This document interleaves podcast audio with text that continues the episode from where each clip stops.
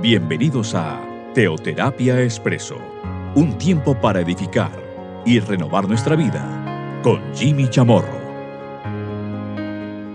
Muy buenos días, bienvenidos a Teoterapia Expreso, nuestra cápsula, nuestro espacio de cada fin de semana. Como ya aquellos que nos han venido acompañando hace varios años lo saben, este programa se comparte por medio de algunas plataformas. Nuestra plataforma de SoundCloud, al igual que la de Spotify, con el nombre de Jimmy Chamorro. Igualmente, lo compartimos eh, a través de WhatsApp. Yo lo comparto a algunos grupos. Estos a su vez, pues lo van compartiendo a otras personas y así se va creando como una cadena a través del cual se divulga este mensaje.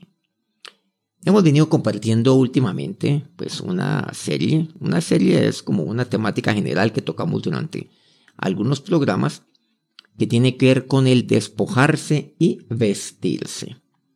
La palabra de Dios me habla acerca de que, de que he de despojarme, pero no quedarme así. Yo me despojo para vestirme, para cambiarme de atuendo, para vestirme. Pero ya hemos visto algunos eh, temas al respecto si por alguna razón, pues le gustaría escuchar alguno de los programas anteriores o quiere saber de qué hemos venido hablando, al menos el título de algunos de estos, de estos programas, lo puede averiguar en las plataformas que ya hemos mencionado, ahí están colgadas.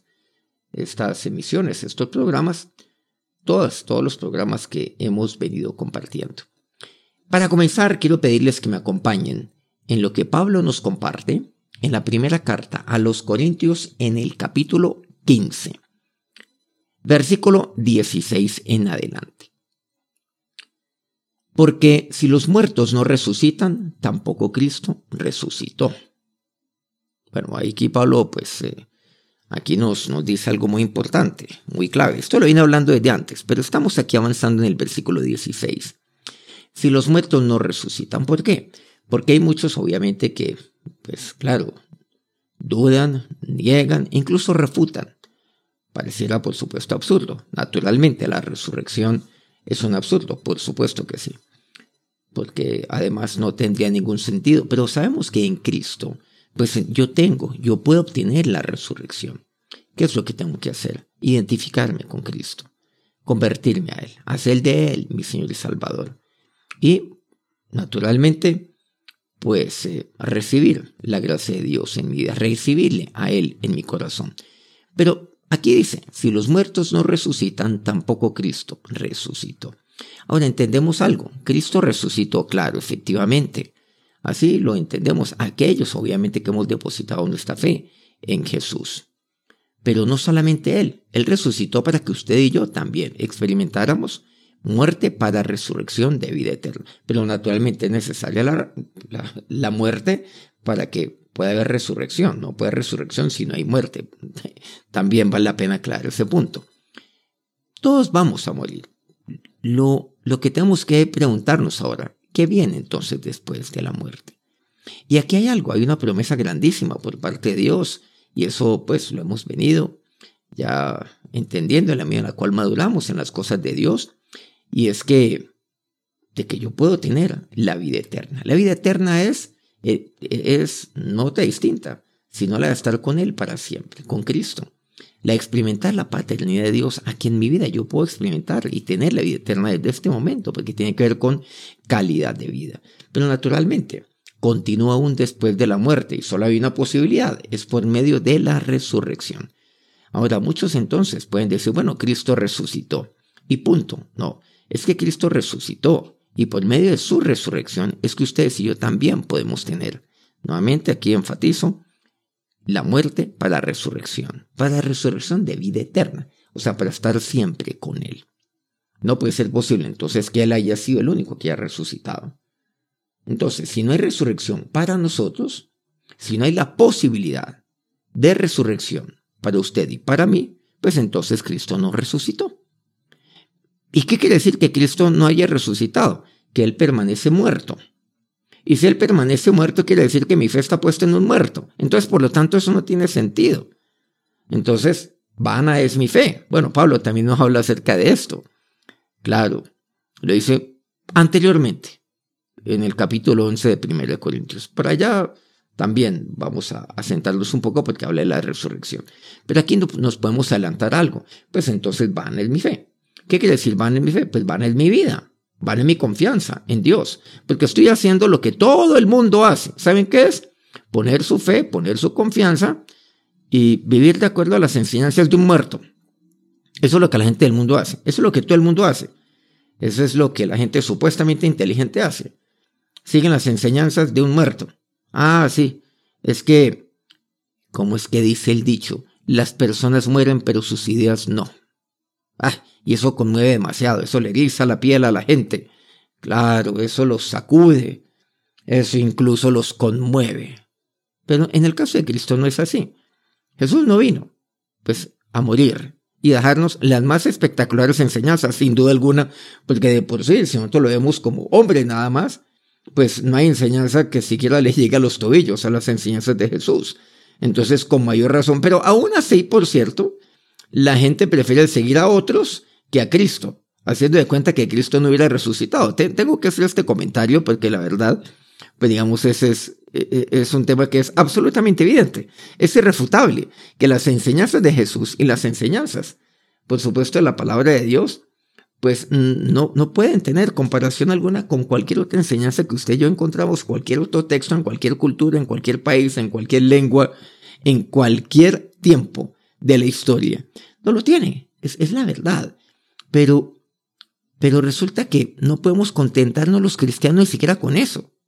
Nosotros no, no podemos, es que no debemos. En el caso nuestro es mucho más exigente, porque usted y yo, y en eso es claro la palabra de Dios, es que si Cristo no resucitó, en otras palabras, la palabra no sirve para nada, así de sencillo, porque Cristo es el centro de ella. Y supuestamente, la Biblia es la palabra viva, y Él es la palabra viva que es Cristo. Van es mi fe, pues claro que van es mi fe porque yo he de depositar mi fe en Dios y su palabra. Por lo tanto, entonces, pues su palabra es absolutamente inútil para mi vida si Cristo no hubiera resucitado. Quiere decir que con la resurrección de Cristo, el cristianismo, pues no tiene sentido. La resurrección es lo que pone en juego el cristianismo. No así cualquier otra fe, cualquier otra creencia, cualquier otra filosofía o cualquier otro estilo de vida que cualquiera haya decidido escoger en pues para sí. No tiene sentido. Pero aquí, no. Sobre la resurrección deposita todo el peso de la validez del cristianismo. Y de Cristo mismo podemos decir, si no es resucitado, sus enseñanzas, siendo las más espectaculares, siendo las más profundas, siendo las que, las que verdaderamente tienen, claro, tienen un asiento de necesario en el corazón de cada, de cada uno, que sabemos que es necesario, pues no tendrán sentido. No la tienen. Reitero, para cualquiera en el mundo sí tendrá sentido seguir las enseñanzas de un muerto. Para nosotros no lo puede ser. No podemos quedarnos con eso. Entonces, nos la estamos dando toda con la resurrección. Porque si Cristo no hubiera resucitado, entonces no hay posibilidad de resurrección para usted y para mí nuevamente. Digo posibilidad por qué razón.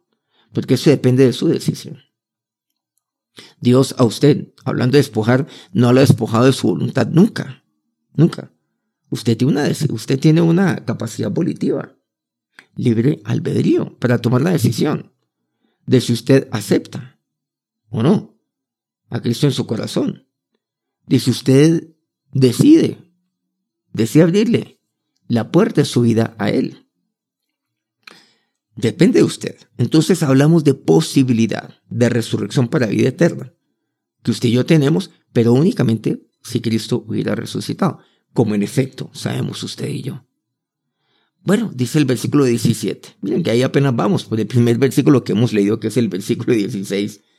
Y, y ya, ya vemos demasiado lo que nos enseña aquí Pablo. Dice, y continúa mejor. Y si Cristo no resucitó, vuestra fe es vana. Bueno, lo dice en 1 Corintios 11 y también aquí en el, capítulo 15 que estamos leyendo. Creo que ya hemos visto esto. Pues vuestra fe es vana, porque yo deposito mi fe pues en un muerto. ¿Cómo, cómo, cómo yo puedo creerle a un muerto? No, no tiene sentido. Otros sí lo hacen, pero el caso nuestro no tendría sentido. No, lo tiene.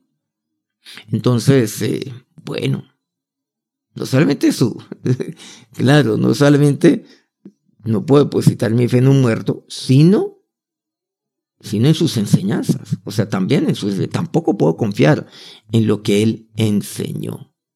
Entonces todo se derrumba. Aún estáis en vuestros pecados, dice Pablo. Continúa. Entonces también los que viven en Cristo perecieron. O sea, los que han dormido en él. Por ejemplo, los del Antiguo Testamento. Entonces ellos perecieron. O sea que vana fue su vida. Porque si vana es mi fe, quiere decir que vana es mi vida. O sea que mi vida ha sido la más inútil de todas. Mi vida ha sido, y, será, si yo continúo igual, depositando mi fe en Él, en Cristo, pues sería la más lamentable. Claro, la más digna de conmiseración alguna. Bueno, eso, eso no lo digo yo, también lo, lo diría Pablo, ¿no? Vamos a verlo más adelante.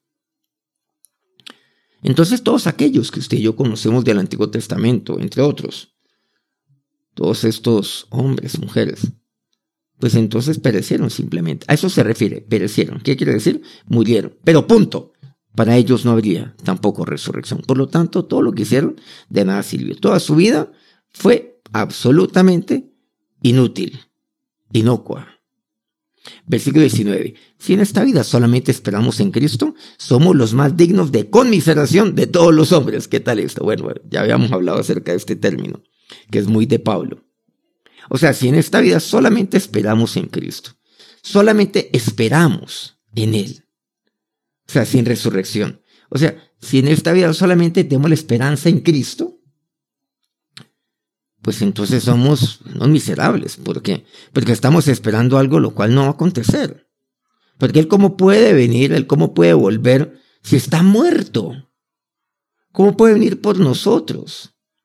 Entonces tampoco habría esperanza. Bien, bien, qué interesante. No hay fe, pero tampoco hay esperanza alguna. O sea, no valió la pena, porque viví para nada. Para eso hubiera vivido mejor como cualquier persona en el mundo mintiendo, engañando, haciendo trampas, ¿cierto? Con infidelidades, con un borracho, lo que sea. Saliendo mal con la mía. No, pues entonces hubiera habido como bien tantos. Vivos, ladrones, todo lo que quieran. Pero no, que lo que encontramos en la palabra de Dios. No, que eso no puede ser así. Pero en caso tal de que así sea, dice, somos los más dignos de conmiseración de todos los hombres. O sea, sí, somos más miserables que cualquiera que no cree, que cualquier ateo, por ejemplo. Somos más miserables que cualquier tramposo. Somos más miserables que el más corrupto de todos. Eso es lo que me dice. Que el más bandido de todos. Somos más miserables que estos, que estos. Lo somos. Somos más miserables que el más engañado de todos. Sí. Esos somos nosotros. Somos dignos de la más alta conmiseración de todas. Versículo 42, saltemos aquí, vamos a dar un salto importante. Eh, vimos versículo 16 al 19 y continúa así, pero saltemos al versículo 42. Así también es la resurrección de los muertos. Ahora sí, me habla así, me habla de esta manera. Es necesaria la resurrección de los muertos. Y Dios lo que tiene para mí es esto. Cristo, habiendo resucitado. Pero si Cristo resucitó, quiere decir que hay resurrección de los muertos. Si él hubiera resucitado. Yo lo creo. ¿Usted lo cree? Dice, a continuación, se siembra en corrupción, resucitará en incorrupción. ¿Y por qué dice corrupción? Bueno, todo es corrupto, por supuesto, comenzando por mi naturaleza, naturalmente. Comenzando, bueno, siguiendo por este cuerpo, es obvio que este cuerpo es corrupto, claro, porque está sujeto a todos los hechos claro, que, que acontecen. Está sujeto a corrupción, quiere decir que se va desgastando. Se va desgastando hasta tal punto que va fallando, va fallando todo. Seguramente, pues yo puedo vivir una vida demasiado saludable, puedo comer, alimentarme saludablemente, puedo tener los hábitos más saludables de todos. En fin, hacer ejercicio que es absolutamente saludable, vivir sin ansiedad, tranquilo, sin estrés, pero voy a morir, así de sencillo. Puede que me demore, puede que no. Quiero decir que que me demoren mis años aquí en esta tierra. Puede que yo viva los años que sea, pero voy a morir. Tarde o temprano este cuerpo va a fallecer. ¿Por qué? Porque la ley de la entropía, o sea que todo va para abajo, todo va para abajo. Me estoy desgastando. Así yo no lo quiera. Mis huesos se van desgastando. Si soy muy saludable, más lentamente, pero se van desgastando. Entonces, esto es claro, se siembra en corrupción, resucitará en incorrupción. Saben que usted y yo vamos a, resucitar, pero ¿qué será? Será incorruptible. O sea, la resurrección. Cuando obtengamos usted y yo, o cuando vivamos mejor, porque ya obtenemos eso, ya lo tenemos por medio de Cristo, lo que es en la cruz. Pero cuando ese momento llegue, vamos a resucitar y será incorruptible. No será, por supuesto, este cuerpo que es corruptible. Es que no puede serlo. No puede. No, es imposible que lo sea. Porque este cuerpo es corrupto, es corruptible. Claro, ya hemos dicho a qué nos referimos con ello. Continúa el versículo 43. Se siembra en deshonra, resucitará en gloria. Sí. Se siembra en deshonra. Se vive de esa manera, pero resucitará en gloria. Se siembra en debilidad, resucitará en poder. Sí, somos débiles desde todo punto de vista. Físicamente, tenemos tantas limitaciones, ¿no es así? Desde el punto de vista volitivo en nuestras decisiones, hay debilidades, por supuesto. Decisiones que se toman que no, que no tienen sentido en cada una de las áreas de nuestro ser. Pero que lo que dice, resucitará en poder. En eso consiste. ¿Se han dado cuenta? Resucitará en incorrupción, en gloria, en poder. Versículo 44. Se siembra cuerpo animal, resucitará cuerpo espiritual. Claro, este es un cuerpo animal. Lo que usted y yo tenemos, ya para hablarlo directamente. Claro, corruptible, o sea, este es un cuerpo animal, por supuesto. Resucitará cuerpo espiritual. Vean que ahí, ahí hay un cambio demasiado importante. Bueno, hay mucho lo cual podemos profundizar. Pero aquí quiero que, que, pensemos en ello. Hay mucho lo cual meditar, hay cosas que no nos quedan claras todavía. Hay cuerpo animal y hay cuerpo espiritual. Continúa y cierra el versículo 24. Está el cuerpo animal, pero está el cuerpo espiritual. Miren que se refiere a lo espiritual también como un cuerpo, cuerpo espiritual, cosa interesante. Entonces está, este, usted y yo tenemos un cuerpo animal, por supuesto, pero está el cuerpo espiritual. Y ahí lo importante es lo espiritual. Entonces, este cuerpo, sí, se va desgastando. Pero la pregunta es, ¿qué está pasando con mi área espiritual? Hay gente que cuida su cuerpo. Hay gente que, bueno, seguramente vive saludablemente. Y cuando nos duele algo, pues vamos al médico. Hacemos chequeos. Hay gente que está en tratamiento médico, hay gente que está en fisioterapia. Hay personas que están eh, medicadas, tratamientos de todo tipo, a nivel renal, oncológico, bueno, de todo tipo, a nivel cardíaco, que necesitan pero con mayor razón lo espiritual. Nos centramos en el cuerpo. Bueno, hay que cuidarlo naturalmente, porque mi cuerpo es templo del Espíritu Santo, por supuesto. Y todo eso lo he de hacer. Yo he de vivir de una manera sana. Pero, pero hay, una, hay un cuerpo espiritual, el cual, claro, yo voy a tener en el momento de la, de la resurrección. Pero el área espiritual que yo tengo hoy, la pregunta es, ¿estoy alimentando adecuadamente mi área espiritual? ¿Estoy cuidando mi área espiritual? Hay gente que la área espiritual la tiene totalmente, 100% descuidada. Y quiero decirles, es no un millón de veces más importante que el cuerpo. Es eternamente más grande, más importante. Es infinitamente mucho más importante porque lo espiritual va a continuar, solo que en su momento será denominado cuerpo espiritual.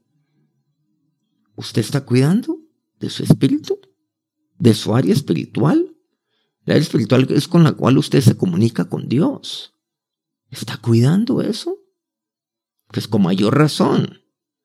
Usted, usted ¿por qué descansa? Porque su cuerpo se lo está pidiendo.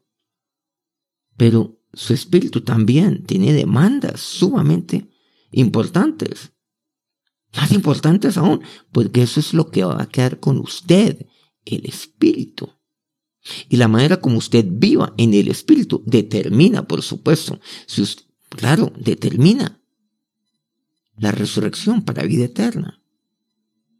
De ello, de esa decisión de recibir a Cristo en su vida. Continuemos aquí entonces. Versículo 53. Porque es necesario que esto corruptible se vista de incorrupción. Ah, estamos hablando del vestir. ¿Se han dado cuenta? Despojarnos para vestirnos. Cuando experimentemos la resurrección, vamos a ser despojados de este cuerpo que es corruptible, de deshonra, como así lo dice aquí de pues, la palabra de Dios. Para vestirnos, por supuesto, de, de gloria. Claro. Es de despojarme de debilidad para vestirme de poder, porque resucitan en poder. Si hay duda, mire lo que dice este versículo nuevamente. Es necesario que esto corruptible se vista de incorrupción. Ya. Usted y yo seremos vestidos también. Y esto mortal se vista de inmortalidad. Bueno, la palabra hablamos acerca tanto de la eternidad. Pero Pablo lo dice claramente, inmortalidad. Lo dice claramente por si acaso hay duda alguna. Es necesario. Este cuerpo, esto es mortal, nuevamente. Usted puede durar los años que quiera. Da lo mismo que usted iba un día, o un mes, o un año, o veinte años. Aquí iba mil años. Es lo mismo. Claro que, ¿para dónde voy? Es que este cuerpo es mortal. No es inmortal. Pero es necesario que se vista inmortalidad. Versículo 54. Y cuando esto corruptible se haya vestido de incorrupción y esto mortal se haya vestido de inmortalidad, entonces se cumplirá la palabra que está escrita. Sórbida es la muerte en victoria. ¿Y cuándo? No dice si esto, no, ¿y cuándo? ¿Por qué? Porque Pablo aquí me comparte esa certeza, la certeza de la resurrección. No puede haber duda. Si usted ha recibido a Cristo en su vida, tenga la certeza de la resurrección para vida eterna. Ese es el regalo. Ese es el don de Dios para usted. Cristo resucitó y solamente mediante la resurrección de Cristo es que usted y yo le seguiremos igualmente a Él. Y moriremos para experimentar resurrección para vida eterna. Y cuando esto ocurra, esto, esto mortal se haya vestido inmortalidad, entonces se cumplirá esa palabra.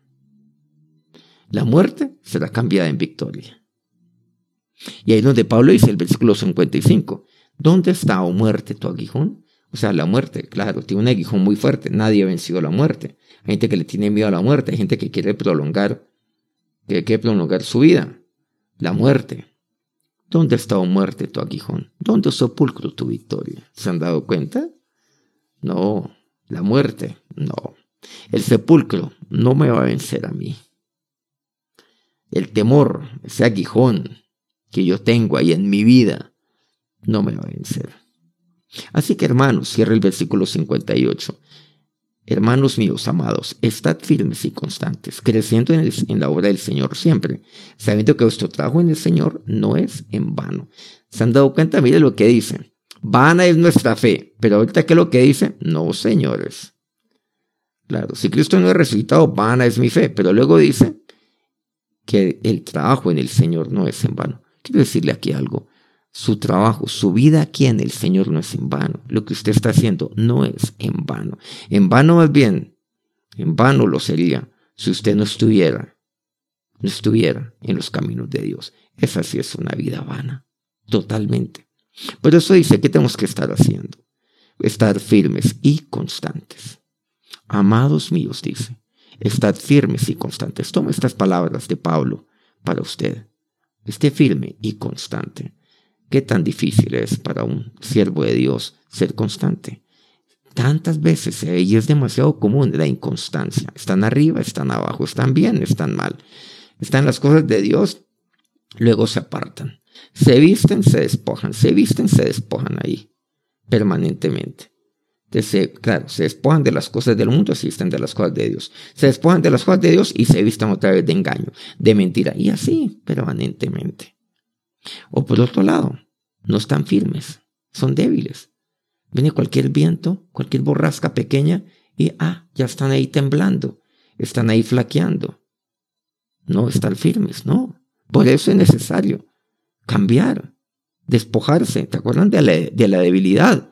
Para vestirnos de poder, y lo que me dice. Eso lo hemos visto aquí con lo que Pablo nos ha venido enseñando.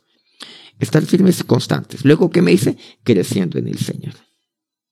Creciendo en la obra del Señor crezca en la obra de Dios. Y a veces la gente dice, no, es que usted quiere ser espiritualmente, ¿por qué? No, pues en mi comunión con Dios. ¿Saben lo que significa el crecer? Crecer en la obra del Señor. Claro, yo crezco espiritualmente, yo crezco, yo voy madurando. Cada vez va creciendo Cristo más en mí. Pero eso involucra el que yo crezca en la obra del Señor, llevando a cabo la obra del Señor. Eso involucra crecimiento. Crecimiento no quiere decir de que, hoy, de que entonces hoy me demoro 5 minutos mi devocional, mañana 10, pasado mañana 15, luego media hora, estoy creciendo espiritualmente, pero cero en la obra del Señor. No, aquí es clara la palabra de Dios, crezca en la obra del Señor. Pero sabiendo que vuestro trabajo en el Señor, entiéndase, aquí en esta tierra, no es en vano. Entonces, la resurrección es vestirse. Vamos a acercarnos a Dios en oración.